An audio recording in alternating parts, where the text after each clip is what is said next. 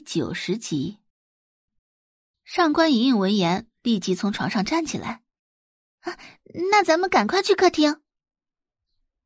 很快，二人便来到客厅。上官莹莹现在的心情非常紧张，她感觉自己脸上的纱布正在一层一层被宋画揭开。随着宋画揭开纱布的动作，鼻尖萦绕着一股从他指尖散发的香味。那香味很淡很淡。程林、上官正以及程宇昂和程太太都紧紧的盯着上官莹莹。终于，纱布的最后一层被揭开。可是看着眼前的上官莹莹，众人都愣住了。上官正一副我早就知道的表情。上官莹莹笑着看向父母：“ 爸妈，我好看吗？”程琳捂着嘴巴，眼底全是惊慌的神色，他不知道该如何回答女儿的话。上官正看向宋画：“宋小姐，我女儿原来只有半边脸有问题，现在全脸都变成了这样，请你给个交代。”只见上官莹莹的脸。不但没看到好转，反而变成了黑色的一片，厚厚的，就像敷了一层黑色的面膜。啊！我的脸怎么了？听到这话，上官莹莹立刻从沙发上站起来。上官先生，请稍安勿躁。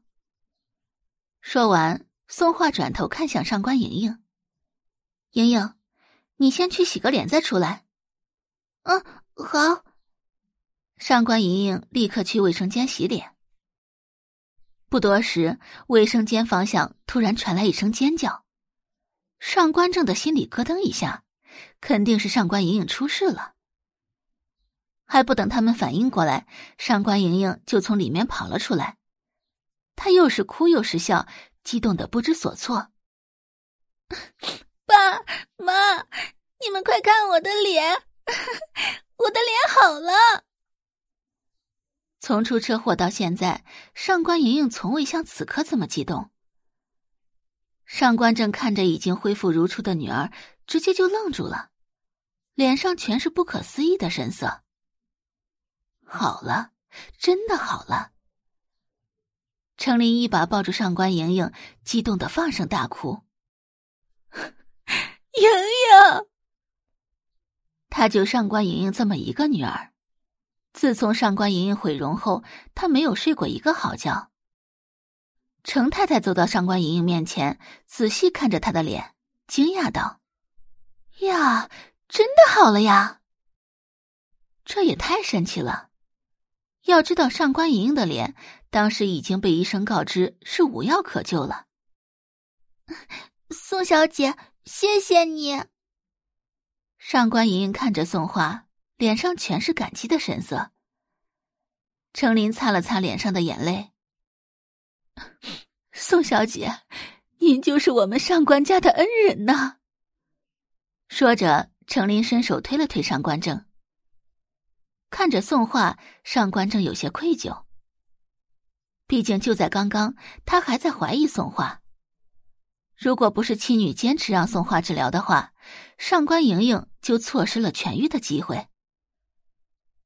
除了愧疚之外，剩下的便是后悔。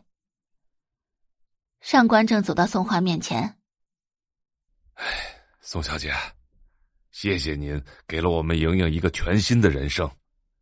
之前我们不应该随便质疑您的医术，我在这里给您道歉。”此时此刻，上官正诚意满满的站在宋画面前，他做足了宋画给他难堪的准备。毕竟他之前也没给宋画什么好脸色，无论换成是谁都不会轻易原谅他的。